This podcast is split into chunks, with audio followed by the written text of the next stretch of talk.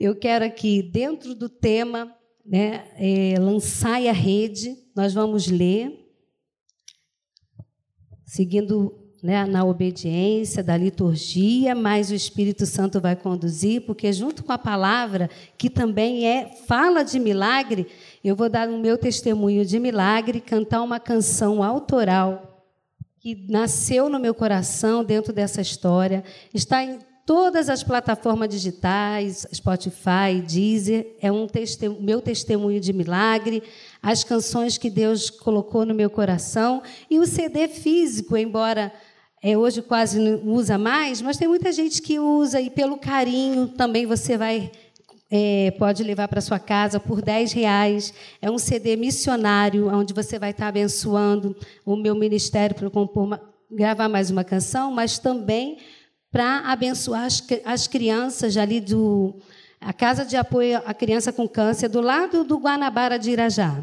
Né? Mães que vêm de outros estados cuidar dos seus filhos com câncer.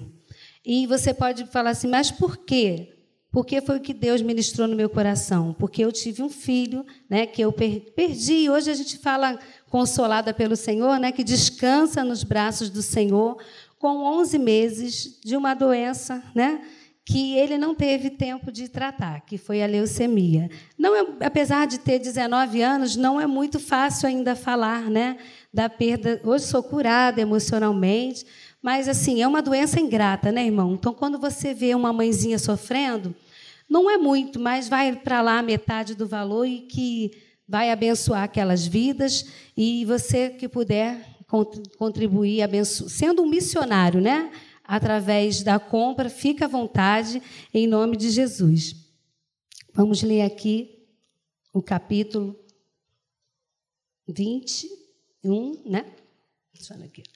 5 e 6.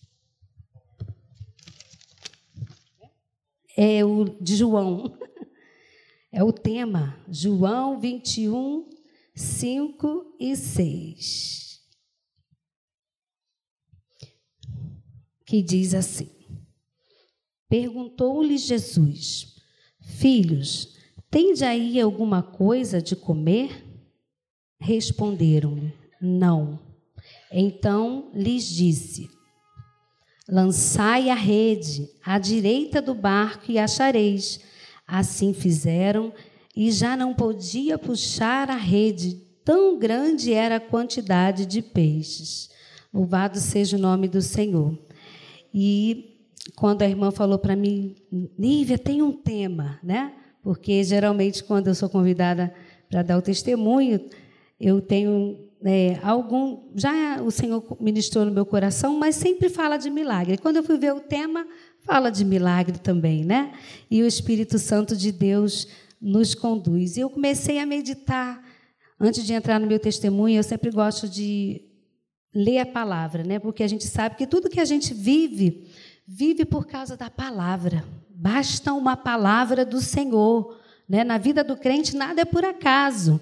Né? O, o, milagre que você viveu, a história que você está vivendo, a vitória que o Senhor te deu, não é porque a gente merece, ou porque a gente é bonito, ou porque a gente é, tem conhecimentos de alguma ciência, né? É por causa da graça de Deus e da palavra de Deus. E não foi diferente na vida desses discípulos, né? O tema diz que foram sete discípulos que Jesus apareceu para eles, né? E era a terceira vez, eu estava pesquisando, né? A terceira vez que Jesus aparecia após a sua ressurreição. E lendo sobre essa passagem, fiz um resumo aqui, que a história conta, né? Que são sete discípulos que estavam no mar de Tireades, também conhecido como Mar da Galileia, né? Ou Lago de Genezaré, que era o maior lago de água doce de Israel onde Jesus realizou três milagres. Né? Ele andou sobre as águas, acalmou a tempestade, né? realizou o milagre da multiplicação de peixes. Um lugar também, diz a história, muito bom para navegar. E Pedro teve essa ideia de pescar. E os demais discípulos o seguiram. Esse é um dos resumos que eu coloquei aqui. Mas o mar não estava para peixe, né? A gente vê a história que o mar não estava para peixe. E eu comecei a pedir ao Senhor: Deus, o que o Senhor quer falar comigo? Né? Ministrar no meu coração, porque a gente sabe que quando nós somos chamados para compartilhar uma palavra, o Senhor primeiro fala conosco, ele nos ensina. Né? E sabemos que Pedro e seus discípulos eles foram chamados para ser pescadores de homens.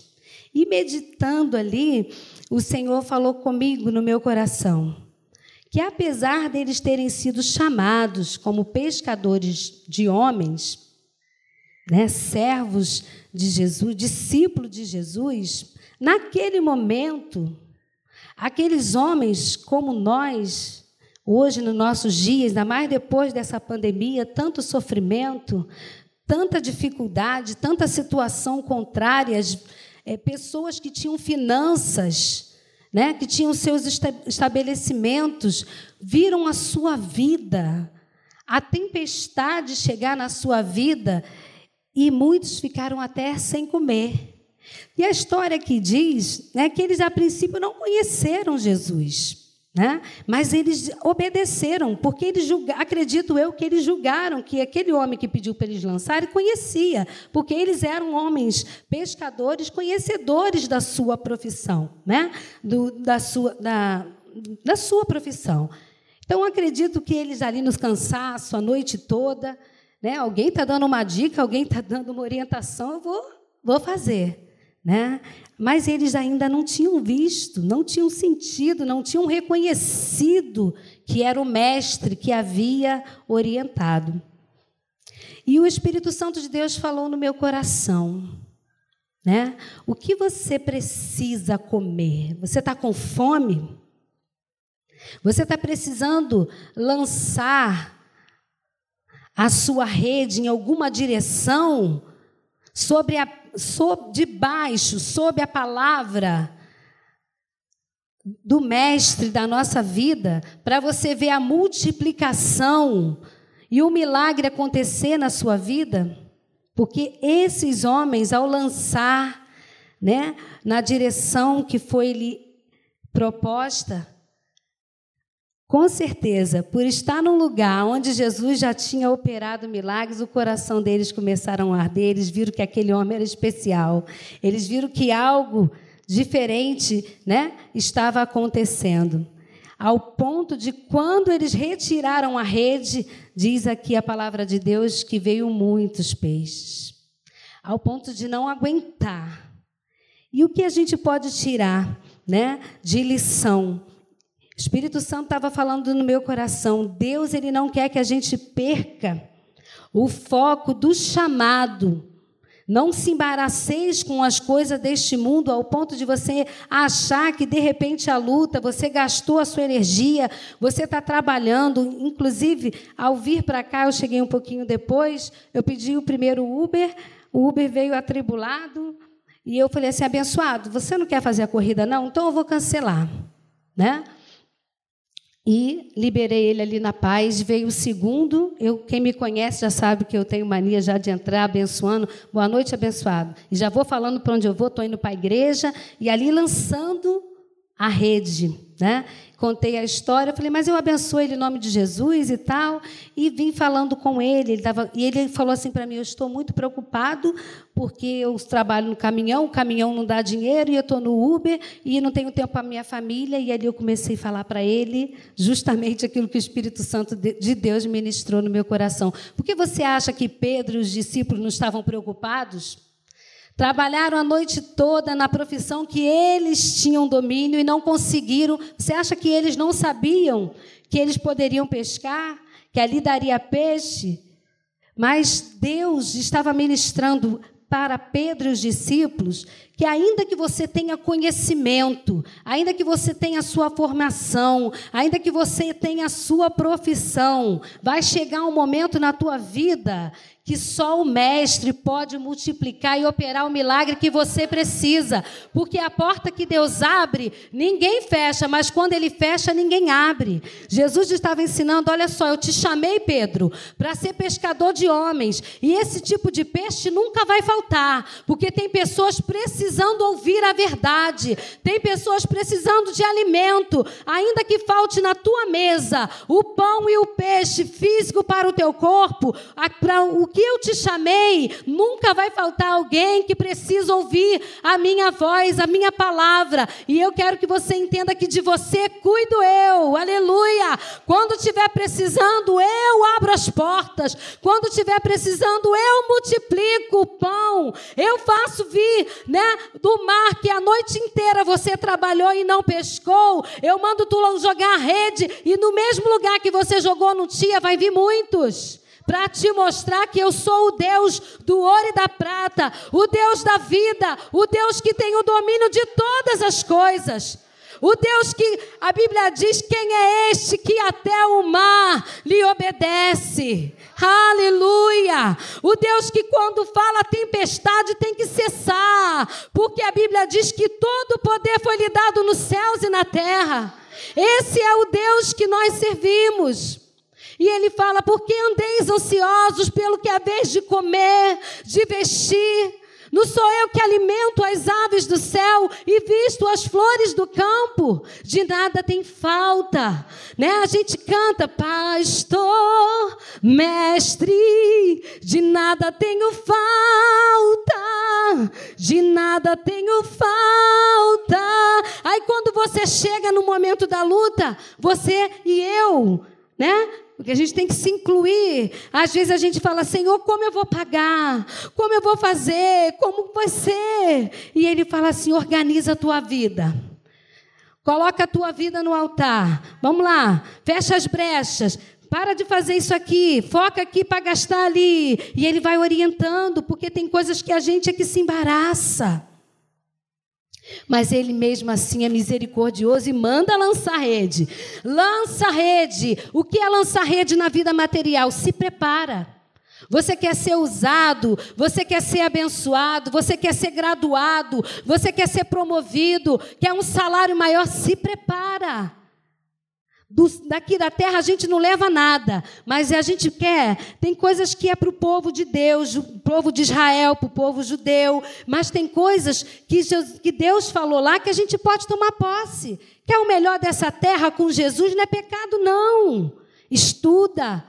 Né?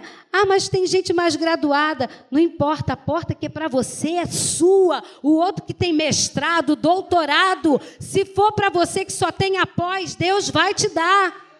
Porque cada um, aquele que coloca o seu coração, que coloca a sua esperança, que busca o reino, que entende que ser pescador de homens é mais importante do que jogar a rede e pegar um monte de peixe que vai comer e depois vai ó, desgastar e vai ter fome de novo. Quando você entende que você é pescador de homens, que você foi chamado para ser uma extensão né, da glória de Deus para contagiar o teu próximo, foi que eu vim falando com esse moço do Uber. Eu falei, abençoado, eu ouvi uma pregação que eu estou falando para todo mundo. Olha, tem quatro riquezas: Deus, família, amigos e conhecimento. Que o dinheiro tem que ser servo e nós não devemos ser escravo do dinheiro. Tem gente largando Deus, família, amigos e conhecimento para ser escravo do trabalho. Morre, não leva nada, deixa a família desamparada, não construiu nada. E ao contrário, Deus quer que você seja um pescador de homens, trabalhe no reino. Eu sou mãe, eu tenho dois filhos, né? Eu digo três, que eu não posso anular minha história, né? Eu tenho 46 anos, sou casada, tenho três filhos, um promovido para a glória e dois na terra, né? E estudo, terminando a minha licenciatura, porque eu falei, Senhor, todo mundo tem faculdade, minha mãe não pôde, é, criou quatro filhos praticamente sozinha, deu o segundo grau para todo mundo na época, que era o que pedia. E eu falei, poxa, Jesus, eu queria tanto ter uma faculdade. E eu falei, mas eu quero ter uma faculdade interligada com o reino, com aquilo que eu aprendi. Porque tudo que eu aprendi, eu aprendi na minha igreja. A Maranata é perfeita? Não, como a Assembleia Batista, nenhuma outra, porque eu não sou perfeita. Você não é perfeito, o membro da igreja somos nós. Agora, o Senhor dos senhores, o pastor dos pastores, ele é perfeito. Eu cheguei aos 12 anos, eu falei, mãe, eu quero frequentar aquela igreja. Porque eu ia para a igreja com a minha mãe, ela está aqui testemunha, mas eu não entendia nada. Eu falava assim, eu quero ser católica, porque católica não, é, não, nada é pecado para católico. Eu falando na minha ignorância. E não é assim. A gente sabe que tem dentro de várias religiões tem pessoas que têm princípios, né? obediência. Mas era a minha mentalidade aos 12 anos. Aí fui evangelizada, fui, falei, mãe, deixa eu ir na igreja dali de fora. Eu gostei daquela igreja, fui atraída pelo louvor. E aí cantava aquele hino. Um belo dia almejo eu encontrar a eterna glória que prometida está. E naquela, naquela época, com os 12 anos, caiu um balão na rede elétrica e o céu ficou de todas as cores. Pergunta para minha mãe. Saí correndo para casa, porque minha mãe dizia assim: ó, Jesus vai voltar, é assembleiana roxa, né? Capixaba, carola. Jesus vai voltar, hein? E tu não vai na barra da minha saia, não. Eu falei: não que Jesus voltava na barra da tua Aí, naquele dia, o balão estourou. Quem lembra, em A1, o céu ficou de todas as cores. Primeira coisa que eu fiz, sair correndo para casa. Mãe, mãe, você está aí, mãe? Jesus voltou. Que Jesus voltou? Se Jesus voltou, tivesse voltado, eu estaria aqui, menina. Eu achava, e daquele dia em diante, eu percebi que, mesmo eu contrariada, né, porque eu não tinha o conhecimento, eu era filha de crente, mas eu não tinha tido experiência com Deus. Eu percebi que eu acreditava em tudo que minha mãe pregava, que eu ouvia na igreja. Aí entrei, passei, via, ouvi aquele louvor, pedi minha mãe e estava cantando aquele louvor e eu fui assim impactada pelo aquele louvor. Jesus virá, outra vez aqui Jesus virá. Jesus virá mais outra vez aqui. E todos juntos em um só louvor Cantemos todos, Ele é o nosso Senhor. E na musicoterapia, eu descobri que esse é o ISO, identidade sonora da minha adolescência, da minha vida espiritual.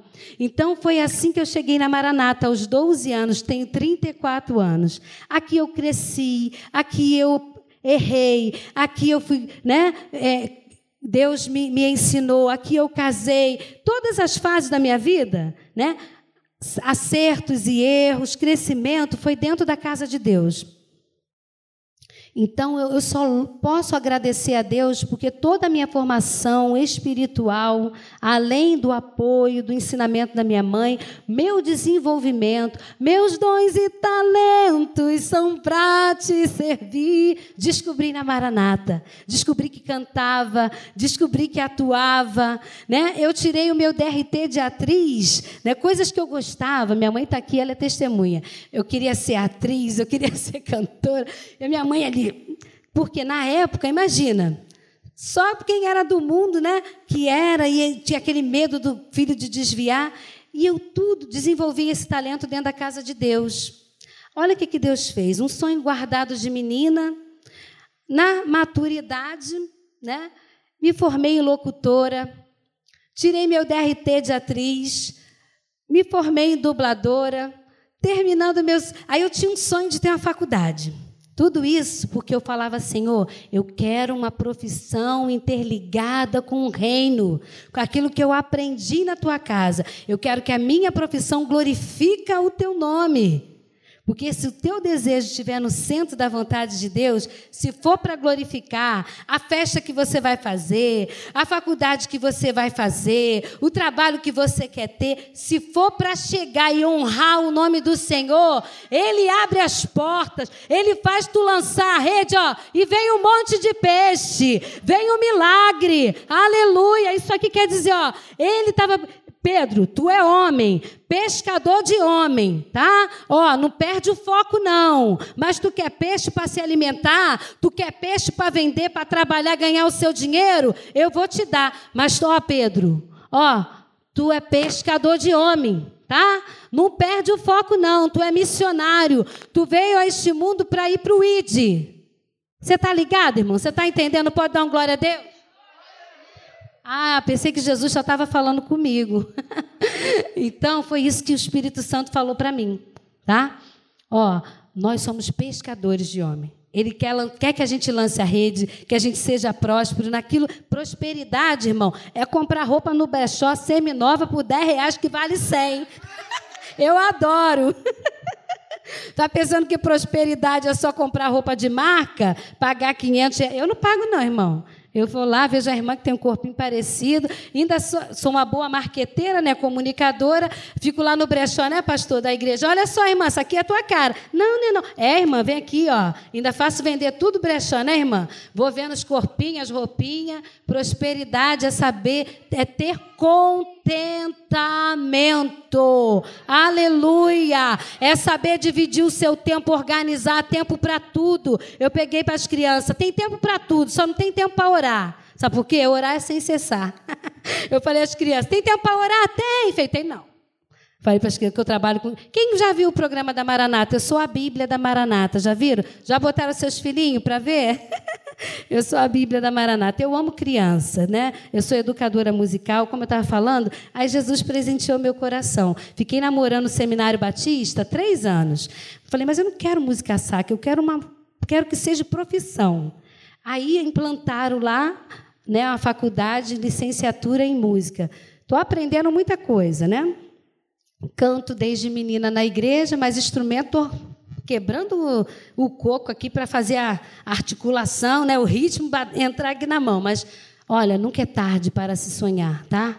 Deus é Deus que dá habilidade, que faz a munheca aqui, ó, tocar, to, toca um pouquinho de teclado, toca um pouquinho de, de escaleta, de ukulele. Estou aprendendo, estou no básico, mas descobri que na musicoterapia, se você é um músico muito bom, tu tem que desconsiderar muita coisa e voltar né, no simples. Então, eu estou no simples, estou bem.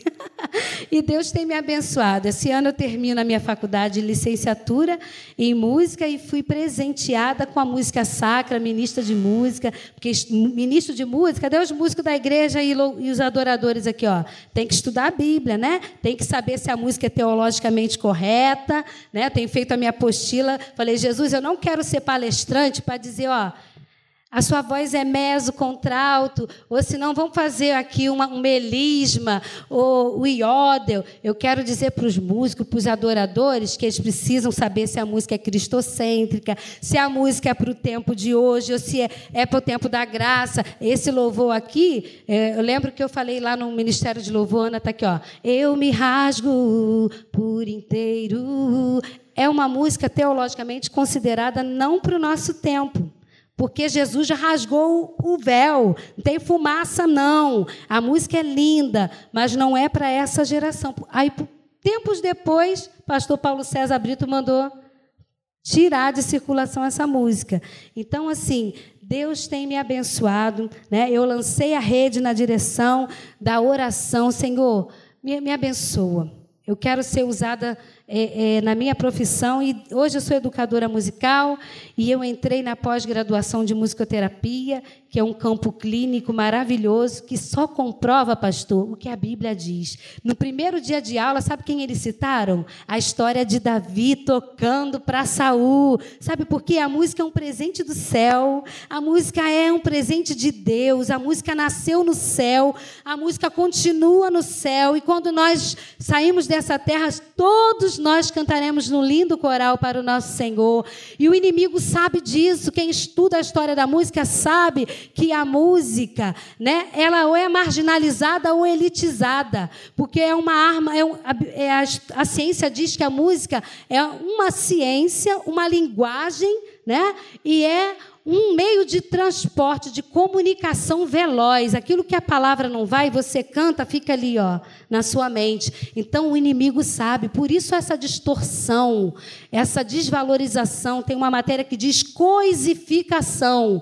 O pessoal canta, bate o pé, dança, bate não sei o que lá, e não presta nem atenção no que está cantando. Por isso que nós, que somos do Senhor, temos que ó, ser inspirado pelo Espírito Santo, tocar com unção, chegar aqui, Senhor, usa minhas mãos, usa minha voz, para que cadeias sejam quebradas, para que vidas sejam libertas, assim como Davi tocou, Senhor, que era um pescador de homem na sua geração, né? Cada um de nós, em cada geração, todos nós somos pescadores, todos nós somos servos, chamados. Davi foi escolhido para ser rei. Você é escolhido para, neste século, ser aquele que abre a tua boca e o Senhor vai alcançar os corações. Cada um de nós, em cada geração, tem um ministério, um propósito, um chamado para que o nome do Senhor seja glorificado. Então, recebe neste momento essa palavra. Você foi chamado para ser pescador de homens, mas Deus se preocupa com a nossa vida nessa terra. E Ele te pergunta: qual milagre que você precisa? Qual a multiplicação que você precisa na sua vida? É de amor? Pede que Ele dá. Aleluia. Precisa ter respeito? Pede que Ele dá. Precisa de fé? Pede que Ele dá. Precisa de esperança? Sua esperança está fraquinha? A saúde é milagre na sua saúde. Ele tem poder para tocar. É no casamento, ele toca. É nas finanças, ele toca. Aleluia. Lança sua rede. O que é lançar sua rede? É acredite, lança o seu coração. Lança o seu coração na direção que o mestre te mandar porque Ele vai multiplicar aquilo que você precisa na sua vida, porque Ele é Deus de milagre, aleluia. E antes de entrar no. Tem tempo, Jesus é bom. Antes de entrar no, no, meu testemunho, eu quero ministrar essa canção que diz: Eu creio em milagre. Você crê em milagre? Aleluia. Essa canção nasceu dentro dessa história que você vai ouvir de forma é, sintética, né? Re, é, resumida para que você entenda que o nosso Deus é o Deus de ontem, é o Deus de hoje e é o Deus de para sempre, né? É o Deus eterno, é o Deus que até aquilo que você não tem pedido a ele, que você não imagina que ele tem pensado ao seu respeito, ele quer satisfazer o desejo do teu coração. Porque eu lembro que quando na história do meu filho, o Senhor ele foi bem claro. Eu falei, Senhor, fiz a, a oração mais difícil da minha vida. Eu falei, Senhor, se for para o meu filho não poder engatinhar, se for para o meu filho não poder falar, não poder ir para a igreja com meu filho por causa de tratamento, Senhor, ou o Senhor cura ou o Senhor leva. E foi a oração mais difícil. Falei, seja feita a tua vontade. E eu lembro que o Senhor ministrou no meu coração, ainda que morto viverás. E ali eu entendi que o Senhor não ia curar o meu filho. Que mesmo que ele morto fisicamente, ele ia viver, né, para a glória do nome do Senhor. E o Senhor levou o Davi. Depois de cinco anos, me deu minha princesa Beatriz, que veio com uma alegria, e eu profetizo que ela vai ser né, e ela já é e vai continuar sendo a alegria do coração de Deus e da nossa família, nossa bênção. Mamãe te ama, papai te ama, né? a sua família te ama. E depois ela pedia tanto irmãozinho, eu, eu digo que eu fui mãe coroa, mãe velha. Eu falo assim: 27 eu tive o Davi, 31 eu tive a Bi, 36 eu tive o Arthur. Né? E ela queria um irmão. Eu falei: Ó, oh, Júlia, se a gente tiver que dar um irmão, vamos dar logo. Estou quase 36, né? Eu não quero já tinha, quando você tem 40 e não tem filho, quer ter um, eu não optei a não ter mais, né? E queria ter dentro dos 30 e pouco, né? Já tinha tido um, mais um, tal. Aí engravidei do Arthur. Você vai ouvir a canção e vai entender a história. E o Senhor nos presenteou, mas o Arthur, aos quatro meses e meio, né, a minha bolsa rompeu e eu fiquei internada aqui em Caxias. Minha amiga acompanhou todo o processo, mas antes eu quero cantar essa canção, para que você possa entender que o Espírito Santo de Deus, né, ele não tem impossível para Deus. E a Bíblia diz assim: há alguma coisa demasiadamente maravilhosa que eu não possa realizar? Nada. Não há impossível para Deus. Deus é o Deus dono da vida, é o Jeová Jirê, Deus da provisão, Jeová Rafá, aquele que nos cura. Ele é a nossa bandeira, Jeová Nissi. Ele é o Deus Emanuel que está conosco todos os dias até a consumação deste século. E não há nada que Deus não possa realizar. Ele é consolador. É muito bom você falar assim: eu creio em milagre. Eu disse isso no programa da Maranata lá na Band. Mas quando você vive, você chora, você sabe que não é fácil. Porque na história do meu filho, né, teve um momento que, na Páscoa, eu tive que. Eu senti o desejo de dar um, um folheto, Estava no meio de médico, enfermeira, coloquei lá um pensamento de Albert Einstein sobre ressurreição, uma passagem da Bíblia, e digitei: Eu creio em milagres. Aí eu apagava. Mais ou menos umas 30 vezes eu digitava e apagava, digitava e apagava. Eu não entendia por quê. Eu estava com medo de declarar que eu cria em milagre, porque se meu filho morresse, embora eu já estava vivendo um milagre desde 24 horas no meu ventre, vocês não vão entender. E eu falei: e se ele morrer? Aí foi aonde eu recebi a cura, que eu não entendia. Que quando eu perdi o meu filho, eu cria em tudo, mas eu achava que Deus não tinha propósito de curar câncer.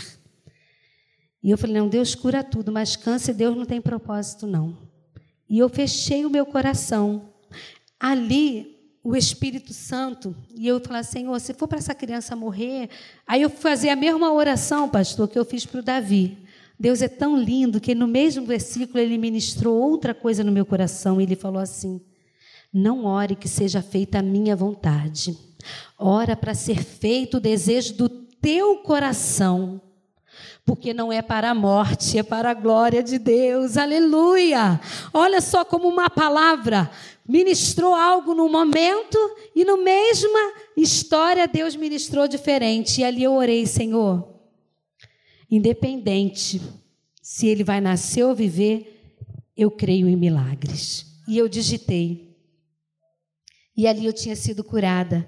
E o Senhor me mostrou que ele, a ciência tinha cura para a história do Davi, que era a leucemia, mas não tinha cura para a história do Arthur Davi, que aos quatro meses e meio a minha bolsa estourou, eu perdi o líquido todo e fiquei internada dois meses e meio numa gestação chamada de oligodramia severa, ausência quase total de líquido amniótico, aonde eu tinha que ficar supervisionada pelo homem para que se acontecesse algum tipo de infecção, eles tirarem o meu filho de dentro de mim para eu não morrer, né? Porque uma bolsa rota é foco de infecção. Imagine dois meses e meio. E o Senhor me deu essa canção e eu quero ministrar primeiro essa canção no seu coração, para que qualquer barreira possa cair por terra. E se há algo impossível na sua vida, se você está olhando a sua situação, há tanto tempo, meu filho está desse jeito, meu marido, né? essa enfermidade. Ah, Senhor, será que o Senhor pode? Será que tu não tem propósito?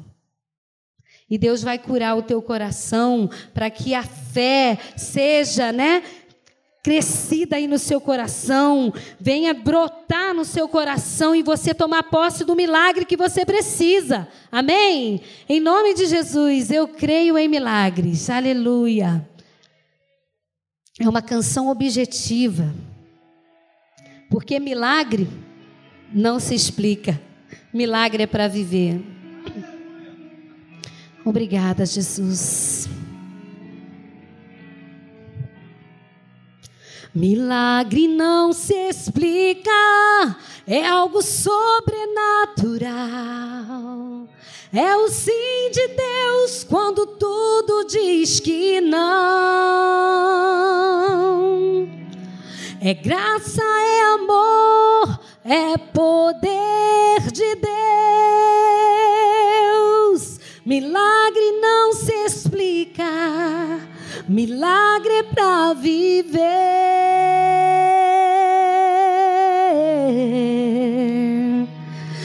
Milagre não se explica, é algo sobrenatural.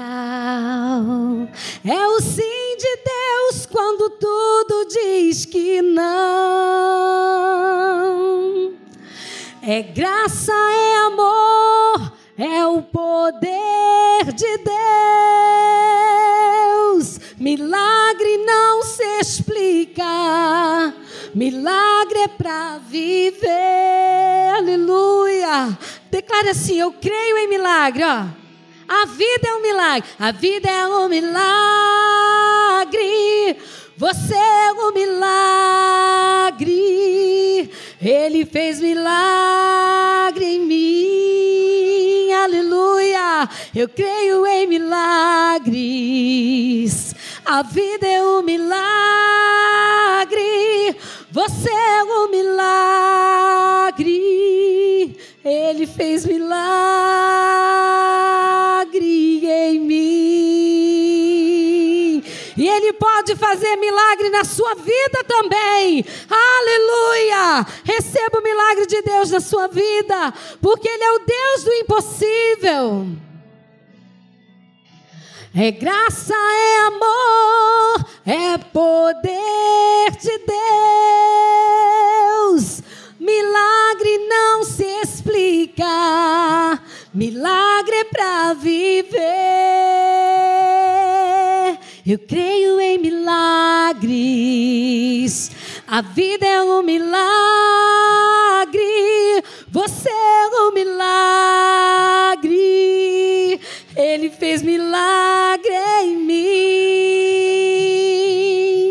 Eu creio em milagre.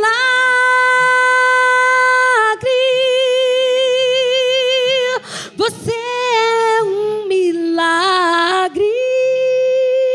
Ele fez milagre em mim. Oh, ele fez milagre em mim. Pode fazer milagre na sua vida também. Aleluia! Louvado seja o nome do Senhor. E foi essa canção que Deus ministrou no meu coração no leito de dor, né? Eu não posso nem classificar no leito de dor física, mas no leito de dor da alma. Porque quando a minha bolsa rompeu, é, há uns nove anos atrás, que hoje meu filho tem nove anos, eu tinha quatro meses e meio de gestação, o feto só tinha 300 gramas, e eu tinha minha filha com cinco anos de idade. E a dor maior inicial era a separação da minha filha. Minha mãe morava no Espírito Santo, era eu e ela, ela e eu, meu esposo sempre trabalhando, graças a Deus. Então, eu já tinha perdido um filho. Você imagina como era o meu coração com a minha filha, né?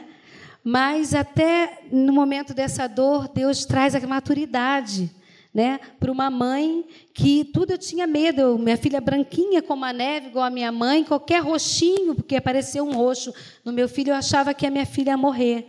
Né? Minha filha ia ter a mesma doença. Então, nesse processo, Deus também curou as minhas emoções, me amadureceu como mãe, me mostrou né, que, ainda que eu amasse a minha filha, ela poderia viver sem mim esse momento e eu sem ela, porque quando eu fiquei internada, o meu maior sofrimento foi emocional, porque eu não sabia nem o que era oligodraminia severa, e o médico deu um diagnóstico de 24 horas para o feto ser expulso, porque uma bolsa rompe, perde o líquido todo. O normal, cientificamente, é você entrar em trabalho de parto. Né? Ou o feto morrer sem o líquido e ter que fazer uma curetagem. Era dois caminhos. Não aconteceu. O feto não morreu, passou as 24 horas. Eu fiquei internada um mês e dez dias aqui na São José, em Caxias, sendo supervisionada. Nos dez primeiros dias, o que a ciência podia fazer por mim? Antibiótico. Não poder, quem é da área da saúde sabe que não pode ficar mais de 10 dias tomando antibiótico. Passou dos 10 dias, eu já não tinha mais a proteção do antibiótico com a bolsa rota. Eu estava debaixo da proteção, na verdade, desde as 24 horas daquele que é o dono da vida, né? Mas vamos dar honra a quem tem honra, a ciência tem as suas explicações, mas dono de toda a ciência, sabedoria e poder, oh, dá-me de beber. O dono da ciência passou de 24 horas, já estava vivendo, né?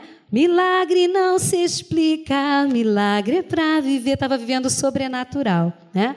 Mas também ainda não estava entendendo era nada. Eu estava era sofrendo, né? Longe de casa, da minha única filha, mas dentro desse processo de um mês e dez dias, muitas curas emocionais né, que eu descobri sobre a perda que eu tive do meu filho, sobre o, o zelo que eu tinha né, da minha filha.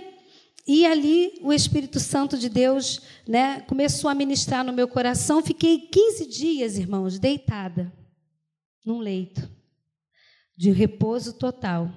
Né? Aí você pode imaginar, se você fica 15 dias deitado, você não levanta, seu banho é no leito, né? O seu corpo, quem mexe é os outros, né? E as suas necessidades você faz, né? No leito.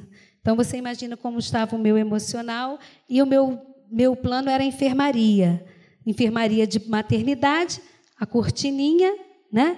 E nasce o quê? Neném. De três, se eu fiquei 15 dias, nasceram quatro nenéns e ia embora, e eu com a bolsa rota tendo que explicar aquela história para todas as mães que passaram por ali, até que no 15 dia, eu sem sentir nem detalhe, se a tua bolsa rompe, eu acredito, né? Acredito não que eu fui mãe antes do Arthur duas vezes, a gente sente o quê? Dores né? Um incômodo de parto. Eu não senti cólica, não senti nada. E nem sangrei. Mas no 15 dia, eu sangrei e aí estava o quarto neném nascendo, que era Arthur Felipe. Até então, meu nome do meu filho só seria Arthur. Mas de tanto que as irmãs iam lá e orava, falava Davi, eu falei, acho que eu vou botar Arthur Davi, porque meu filho foi Davi, e vão, poxa, tem algum mistério aí no Arthur Davi, que toda hora ora o Davi, né? E ele um dia vai pergun é, perguntar, eu já imaginando que ia nascer, né? E então Deus me deu o Arthur Davi. Nesse 15 dia sangrou e eu perguntei para o doutor de plantão: Doutor, eu, eu sangrei, o que, que significa isso? Ele falou: ah, dentro do seu. Assim, tá? Dentro do seu caso é daí para pior, faz parte do quadro clínico. Aí eu fiquei assim. A menina que estava do lado era cristã, sangue de Jesus tem poder. Aí eu comecei a chorar. Aí liguei para o meu esposo. O Júlio saiu do trabalho, né? Foi lá na portaria, quero falar com o diretor, brabo, educado, mas firme e brabo. Fez valer o direito, né? de cidadã da terra, porque nós somos cidadã da terra e do céu. E ali eles descobriram que tinha uma mulher, Nívia Santos, internada há 15 dias num quadro de oligondromia severa, aí eu não era mais um número, eu era uma pessoa, né? Aí veio o psicólogo, psicóloga, veio a chefe da obstetrícia, veio assistente social, veio o diretor conhecer quem era que estava internada, que foi né, tratada dessa maneira, e descobrir a minha história, que eu estava 15 dias internada, com a bolsa rota, num quadro que já era para ter sido né, abortado em 24 horas. E o Espírito Santo de Deus, o Deus de detalhes, né? Que a gente canta, Deus cuida de mim, né? O Senhor usou essa palavra de maldição para converter em bênção. E eles, sabendo que eu ia ficar mais tempo ali, vieram me pedir desculpa, perdão, e me tiraram do quarto de enfermaria, que era o direito do meu plano, e me botaram num quarto particular, porque eles não sabiam qual seria e quanto tempo eu ficaria ali, e julgaram que essa era a maneira que podia cuidar do meu emocional. E comecei a ser vista. Né? E aquele diretor entrava ali na sala, nunca vi uma pessoa ser tão visitada. Eu tive mais de 100 visitas, ligação. Né? E eles, assim, falou, tem um... ele chegou a dizer que tinha uma luz diferente ali naquele quarto, e o Senhor ali cuidando Né? Ali eu já tinha saído daquele estado de deitar, já podia andar. Eles viram, não tive trombose, não tive nada e não tinha infecção. Fazia ultra, o feto estava milagrosamente desenvolvendo sem o líquido, né? E ali eu comecei a ser, a ser assistida como filha do rei, né?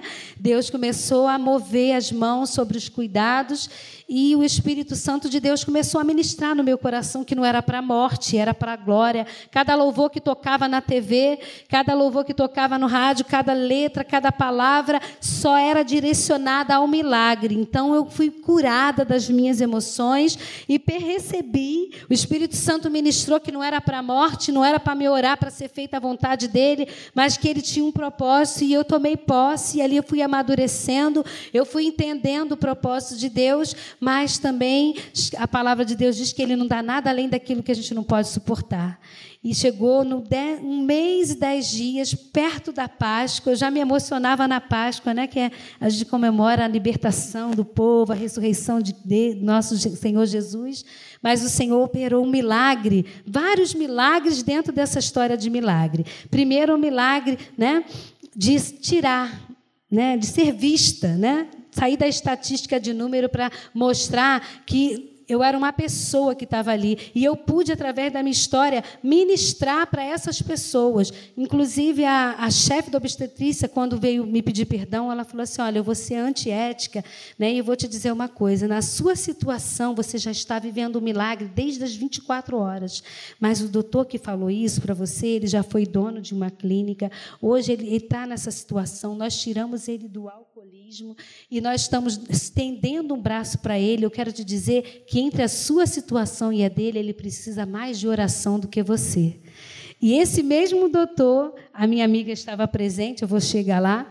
Aí o que acontece? Um mês e dez dias eu falei, Senhor, eu fiz a oração, a tua palavra diz que o Senhor não dá nada além daquilo que, Senhor, que a gente não pode suportar.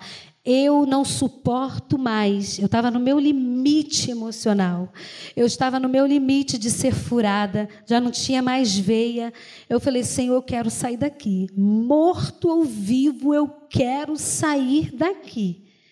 E eu perguntei ao doutor de plantão, doutor, meu líquido não vai subir? Eu estou tomando tanto soro. Ele falou, a sua ruptura foi, no, acho que foi em cima, não tem como regenerar, acho que só quando é embaixo, coisa assim. Aí ele, mesmo que suba, no, no, meu plantão eu não te liberaria. Eu falei, ah, doutor, a Bíblia diz que Deus não dá nada além do que eu não possa suportar e eu não suporto mais. E eu vou orar, porque eu vou sair daqui. Ele falou, ah, mas eu não te liberaria. Eu falei, doutor, a Bíblia diz que Deus tem o coração do rei na mão. Se eu tiver que sair, eu vou sair daqui no seu plantão. E quando foi na, na isso foi numa terça-feira. Só que na segunda-feira eu tinha batido a ultra como de costume. E tinha, eu tinha visto que o líquido não tinha aumentado. Mas a doutora da tarde veio me visitar, falou assim: que legal, seu líquido aumentou, né? Eu estou vendo aqui, está no período da normalidade. Eu falei: não, doutora, eu fiz a outra, eu vi. Ela, não, mas está aqui. Eu falei: não, doutora, mas tudo bem, eu eu recebo isso como um erro profético, um erro de, falei assim mesmo, um erro de digitação profético. Aí na terça, aí Deus me botou essa angústia, porque eu não aguentava mais. E na terça-feira eu falei isso para esse doutor. Passou a semana quando foi no sábado de Aleluia. Aí na sexta-feira a Ana foi me visitar, eu mandei meu esposo fazer 50 prospectos né, com Albert Einstein. Né? Falei, botei lá, não são da área da, da ciência, vou pegar o cara. Albert Einstein falando sobre ressurreição, né? falando de milagre. Depois botei o versículo da, da ressurreição e botei eu creio em milagre, que eu digitei, apaguei 30 vezes, como eu falei. Quando chegou na vez desse doutor, que tinha falado isso para mim, ele nunca tinha parado. Ele sempre, todos os doutores falam, olha, seu quadro continua no mesmo, né? Tá, é um quadro de chamado de expectante, foi o termo que ele me deu, que todos me davam. Aí, só que esse, a Ana Cláudia, a mãezinha dela, estava nesse dia, o doutor chegou e tinha acabado o bis, eu tinha dado o bis para todo mundo. Aí só tinha o meu Ferreiro Rocher. Aí eu falei, vou ter que dar o Ferreiro Rocher para ele. Mas ali também eu tirei outra lição. Porque Deus, ele faz dar, você dar o seu melhor para aquele que um dia foi usado né? Mesmo sem saber, ele não conhecia Jesus, né? Não, não sei como agora. Mas Deus fez eu pegar o meu ferreiro rocher e dar para ele, junto com aquele, com aquela folha A4 lá, com o texto né, de ressurreição. E pela primeira vez aquele doutor parou, me olhou, sentou, né, Ana? Leu e virou para mim e falou assim: é eu sei que a ciência diz que 2 mais 2 é 4, mas no teu caso eu estou vendo que 2 mais 2 é 5. Aquele homem declarou com seus lábios que estava vendo um milagre. E Deus faz essas coisas. Às vezes você para num lugar, numa luta, para alcançar um coração, para alcançar corações. O teu sofrimento não é em vão. E aquele homem falou isso, eu fiquei olhando isso foi na sexta-feira. Quando foi no sábado de aleluia, sete horas da manhã, doutor Aldo, perito do INSS, entra no meu quarto. Bom dia, você que é dona Nívia? Eu falei sim. Ah, eu sou perito aqui de Caxias, eu sou perito, né? Chefe do INSS de Caxias. Vi o seu e-mail na quinta-feira, no final do expediente, Deus está falando contigo? Deus de detalhes? No final do expediente, resolvi te visitar porque não tinha nada para fazer e adiantar a sua perícia, que vai ser terça-feira. Eu fiquei olhando assim. A enfermeira, nossa, Deus cuida de você mesmo, né?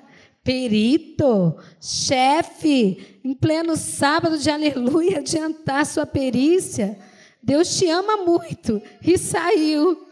Eu liguei para minha cunhada, a Luciana, que trabalha no INSS. Eu falei isso para ela, ela falou, Nívia, eles, todo mundo sabe, né? Muitos deles não olham nem para a cara das pessoas. Isso é milagre.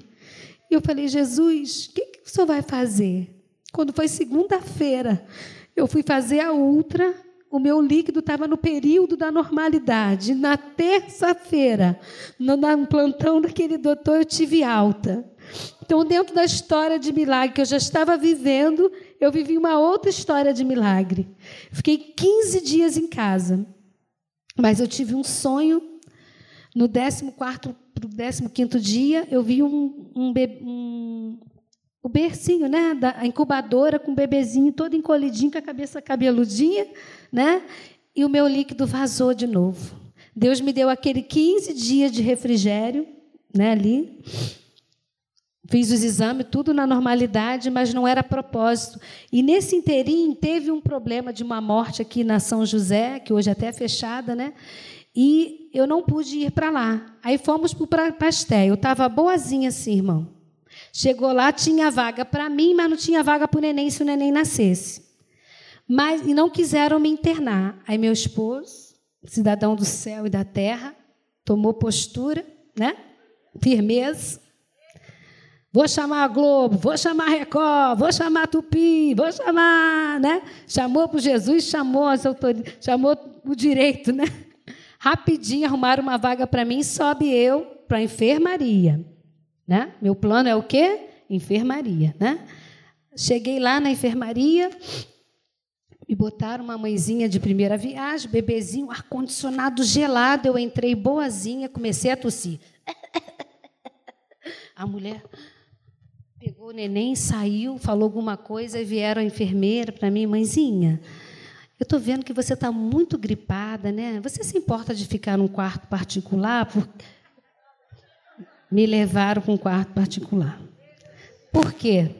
Porque Deus sabia que eu ia ficar mais um mês e dez dias naquele hospital. Né?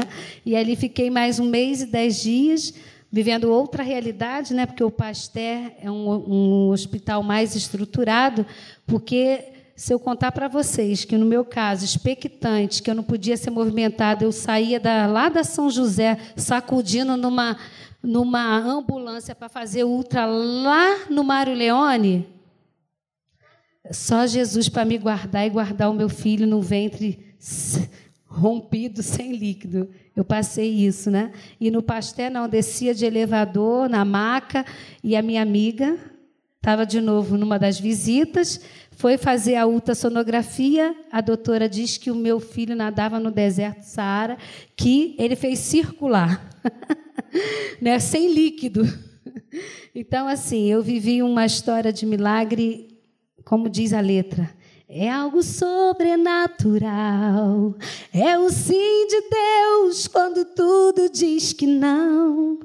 É graça, é amor, é o poder de Deus. Milagre não se explica, milagre é para viver.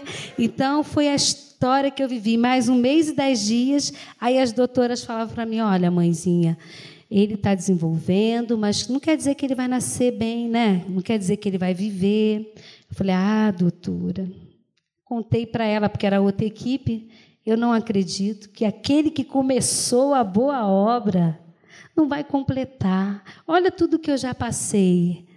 E aí comecei a evangelizar com a minha história ali, né? E para honra e glória do Senhor, Arthur Davi, quem não viu um moreno lindo de mamãe, né? Eu costumo dizer que eu tive três filhos de um marido só, tudo colorido, né? Minha mãe é branca igual a neve. Era lourinha quando era pequena, minha irmã mais nova nasceu lourinha. Então o meu Arthur, no meu Davi nasceu branco e louro, lindo, lindo, um anjinho, né? Depois me deu uma branca linda de cabelo preto igual de mamãe. E me deu um moreno lindo, que é o meu filho, né, com cabelo dourado igual o pai quando era pequeno, castanho, né, douradinho.